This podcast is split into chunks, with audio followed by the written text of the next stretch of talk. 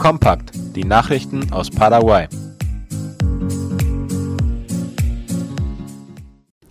Argentinien lockert Einreisebedingungen für Personen, die höchstens 50 Kilometer von der Grenze entfernt leben. Die argentinische Migrationsdirektorin Florencia Carignano verkündigte gestern über ihren Twitter-Account, dass Personen, die bis zu 50 Kilometer von der Grenze entfernt wohnen, nach Argentinien einreisen können, wenn sie einen 24 Stunden vorher gemachten negativen Antigentest oder einen negativen PCR-Test, der 72 Stunden vor der Einreise gemacht wurde, aufzeigen können. Momentan kann man nur über Posadas bei Encarnacion ins Nachbarland reisen. Die tägliche Einreisequote beträgt 1600 Personen. Die Generaldirektorin für Migration Angeles Arriola erklärte gegenüber Ultima Hora, dass der einzige Unterschied darin bestehe, dass nun auch der Antigentest aufgezeigt werden kann. Zuvor war nur der PCR-Test erlaubt. Senatoren genehmigen internationales Darlehen zur Finanzierung der Volkszählung. Die Senatskammer hat gestern einen Darlehensvertrag mit der Interamerikanischen Entwicklungsbank WIT im Wert von 43 Millionen US-Dollar genehmigt. Das Geld soll für die Volkszählung 2022 benutzt werden, für die das Nationale Statistikinstitut INE zuständig ist, wie Ultima Hora schreibt. Der Direktor des INE, Ivan Ojeda, betonte, dass der Kredit so schnell wie möglich aufgenommen werden müsse, da sonst die Volkszählung im nächsten Jahr nicht durchgeführt werden könne. Der Darlehensantrag geht nun zur weiteren Abstimmung an die Abgeordnetenkammer. Die Restaurierung des Westflügels des Regierungspalastes ist fast zur Hälfte fertig. Am gestrigen Morgen hat der MEOPC-Minister Arnoldo Wiens die Restaurierungsarbeiten am Westflügel des Regierungspalastes besucht und überprüft. Darüber schreibt das Ministerium für öffentliche Bauten und Kommunikation auf seiner Internetseite. Die Arbeiten am Dach sind bereits abgeschlossen, das aufgrund von Rost und Ungezieferbefall die größte Einsturzgefahr darstellte. Jetzt kann mit der Restaurierung der Wände und der Böden begonnen werden, heißt es.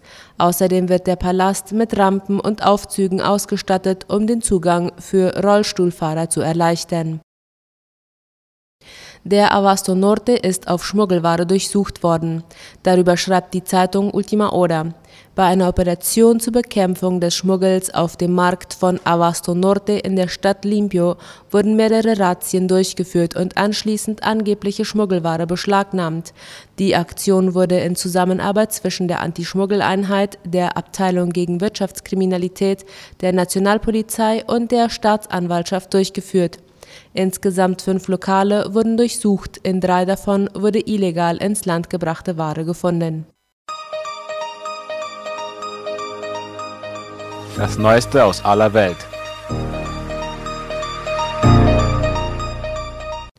Brasilien erwartet Rekordgetreideernte. Die erste Schätzung für die landwirtschaftliche Ernte 2022 ist am Donnerstag vom brasilianischen Institut für Geographie und Statistik veröffentlicht worden. Wie Latina Press schreibt, geht die Behörde dabei von einer Produktion von rund 270 Millionen Tonnen Getreide und Hülsenfrüchte aus.